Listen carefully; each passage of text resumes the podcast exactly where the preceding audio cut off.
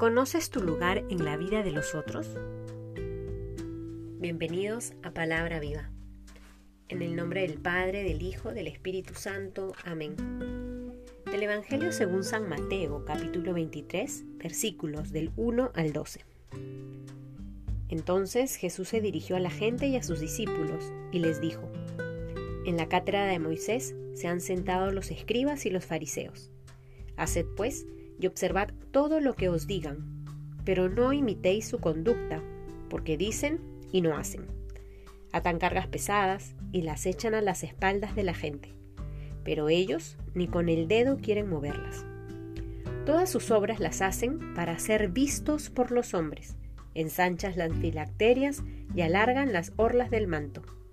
Quieren el primer puesto en los banquetes y los primeros asientos en las sinagogas, que se les salude en las plazas y que la gente les llame rabí. Vosotros, en cambio, no os dejéis llamar rabí, porque uno solo es vuestro maestro, y vosotros sois todos hermanos. Ni llaméis a nadie Padre vuestro en la tierra, porque uno solo es vuestro Padre, el del cielo. Ni tampoco os dejéis llamar instructores, porque uno solo es vuestro instructor, el Cristo. El mayor entre vosotros será vuestro servidor, pues el que se ensalce será humillado, y el que se humille será ensalzado. Palabra del Señor. Seguimos rezando estos hermosos textos del evangelista Mateo que de alguna u otra manera nos repiten una idea. El que se ensalce será humillado y el que se humille será ensalzado. Los últimos serán los primeros.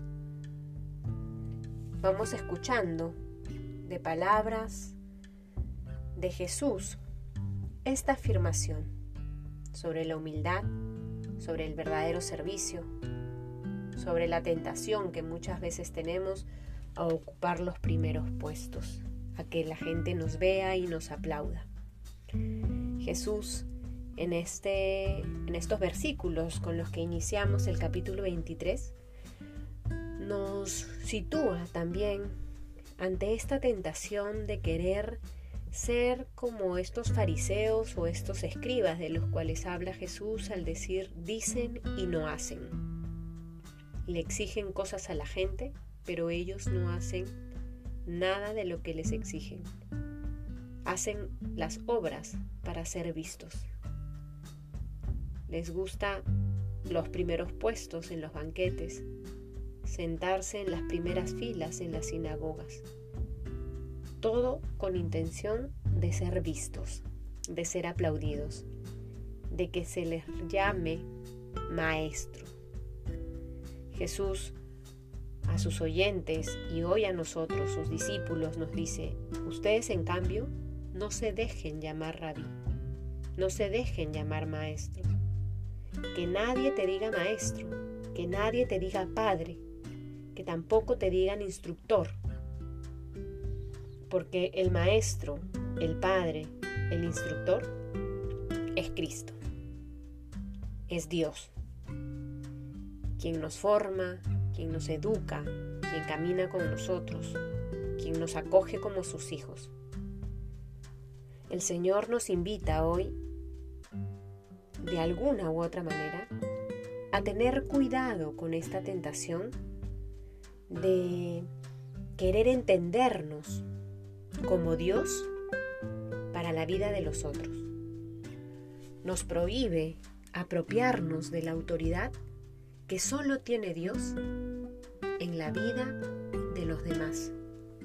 Muchas veces podemos tener la tentación de creer que somos nosotros quienes dirigimos la vida de los demás.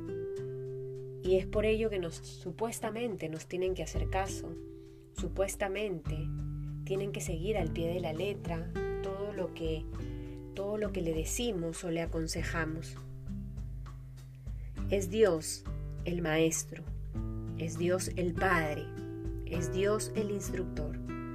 Nosotros somos instrumentos, pequeños, que estamos llamados a ayudarle a Dios para que sea Él el dueño de los corazones de las personas.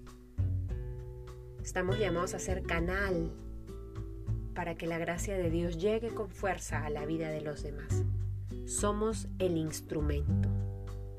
El que actúa con autoridad siempre es Dios.